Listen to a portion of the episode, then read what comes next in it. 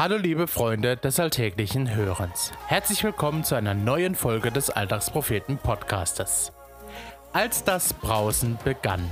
So heißt heute der Beitrag aus unserer Themenreihe History Maker, den uns Lukas heute mitgebracht hat. 50 Tage nach Ostern feiern wir das Pfingstfest, also die Ausgießung des Heiligen Geistes. Aber warum spricht Lukas hier von einem Brausen? Wie reagiert man auf solch ein Ereignis? Und was verändert sich, wenn man den Heiligen Geist bekommt? Das alles wirst du jetzt herausfinden. Los geht's!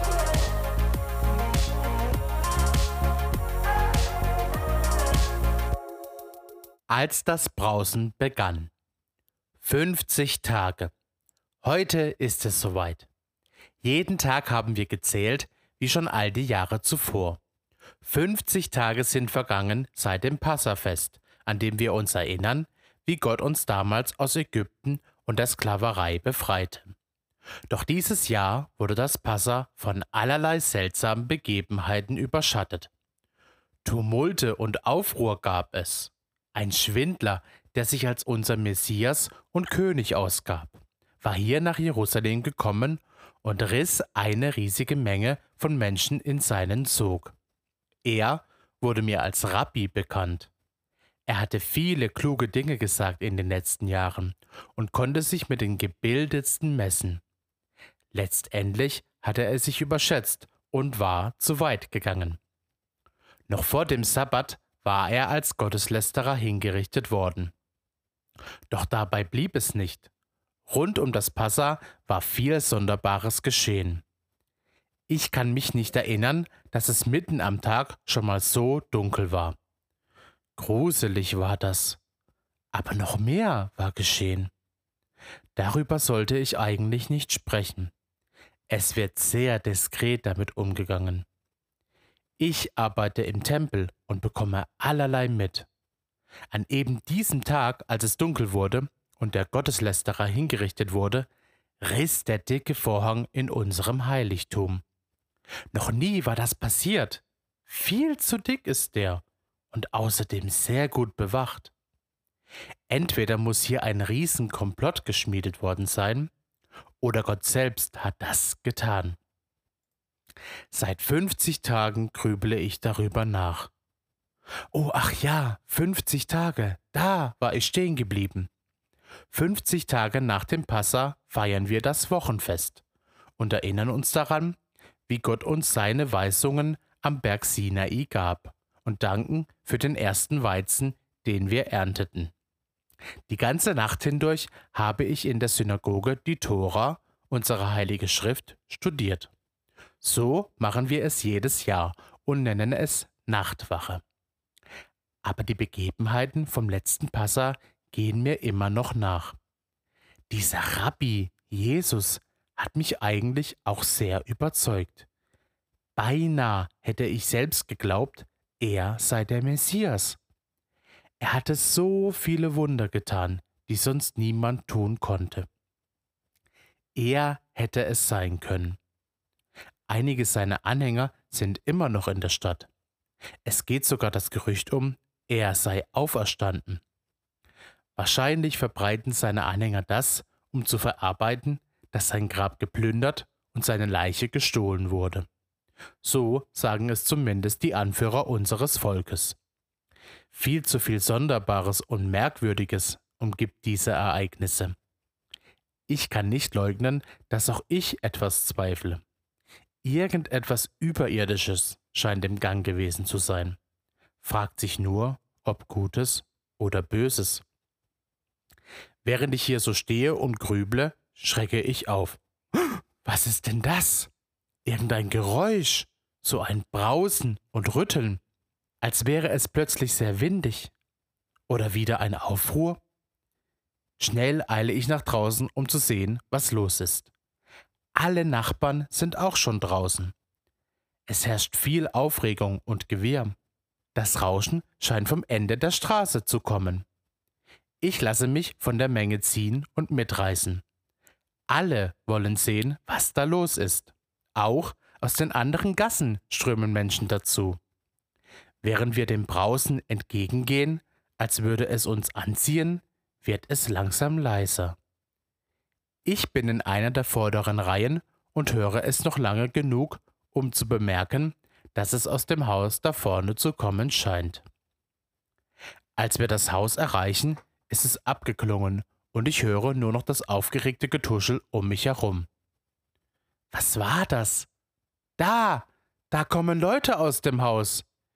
Die muss es ja voll getroffen haben. Aber Moment, die sind nicht erschrocken oder verängstigt. Die sind euphorisch. Ja, was ist denn hier los? Einer von ihnen hebt die Hände und will wohl etwas sagen. Vielleicht bringt das jetzt etwas Licht ins Dunkel. Er beginnt zu reden.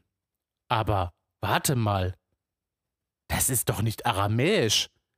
Das ist die Sprache meiner Heimat. Ich komme eigentlich aus Libyen und bin mit meiner Familie hierher ausgewandert. Aber der Mann redet in meiner Muttersprache und offensichtlich spricht er über Gott. Er sieht überhaupt nicht aus, als käme er aus Libyen. Denn dann würde ich ihn kennen.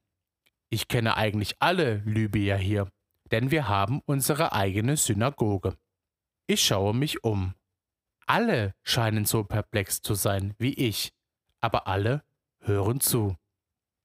Und das kann gar nicht sein. Eigentlich sollte ihn kaum jemand verstehen können. Hey, warum redest du ägyptisch? ruft jemand ein paar Meter neben mir. Du bist doch Galiläer. Ich kenne dich doch. Was? Ägyptisch? Nein, er redet Arabisch.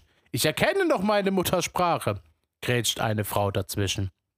Quatsch, das ist doch Griechisch. Seid ihr alle blöd? ruft jemand von hinten. Offensichtlich scheinen hier alle etwas anderes zu hören. Und wohl alle in ihrer Muttersprache. Das ist doch verrückt. Alle fangen an, wild durcheinander zu reden. Der da vorne ist doch besoffen. Das ist doch Unsinn hier, ruft jemand, und sehr viele lachen. Da habe ich meine Zweifel. Er spricht ja deutlich, auch wenn seine Euphorie etwas erzeugt scheint. Aber, aber, meine lieben Brüdern und Schwestern, beginnt der Mann vorne, der die vielen Sprachen spricht, und hebt beschwichtigend die Hände. Was er jetzt sagt, trifft mich mitten ins Herz, wie ein Schlag. Was hier gerade passiert ist, scheint die Erfüllung einer Prophezeiung des Propheten Joels zu sein. Na klar, die Ausgießung des Geistes am Ende der Zeiten. Deshalb dieses Brausen. Warum haben wir das nicht eher verstanden? Aber dann? Ja, dann müsste der Messias ja schon gekommen sein. Was sagt er dazu? Oh nein, jetzt redet er von diesem gekreuzigten Rabbi Jesus. Offensichtlich ist er einer seiner verbliebenen Anhänger. Aber was er sagt, was er sagt, ergibt Sinn.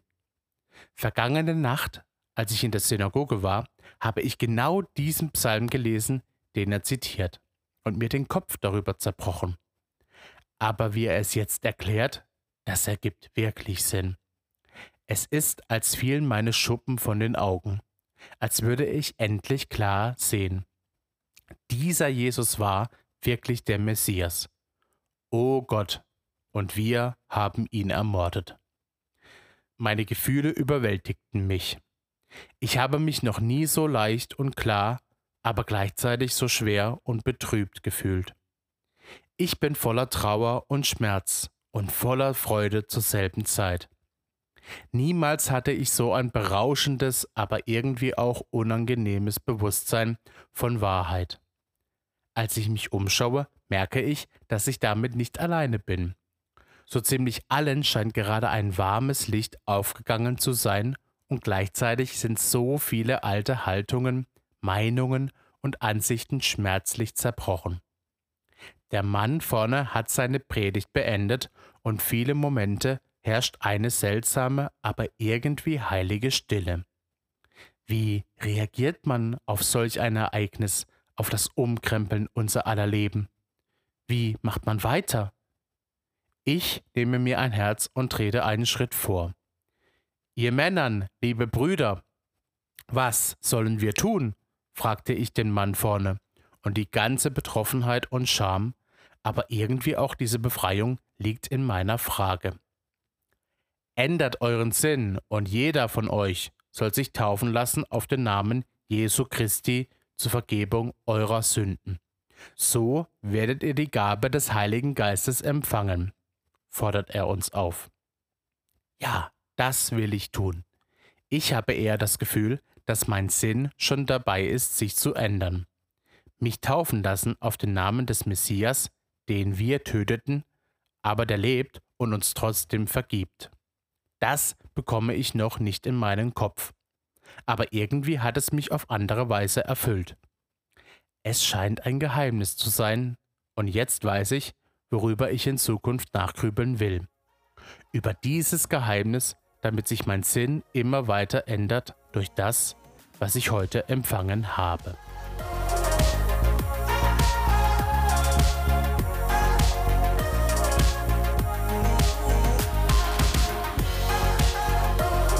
Das war der Alltagspropheten Podcast. Gesprochen wurde dieser Text von Michael.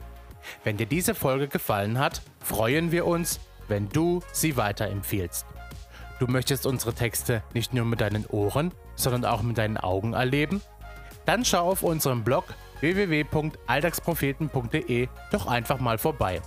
Wenn du keinen Beitrag mehr verpassen möchtest, folge uns auf Instagram, Facebook und Twitter oder abonniere unser Newsletter per Mail an info@alltagspropheten.de. Dort erreichst du uns auch für Fragen und Anmerkungen. Wir freuen uns auf dich. Bis dahin, mach's gut und viel Spaß beim alltäglichen Hören und Lesen.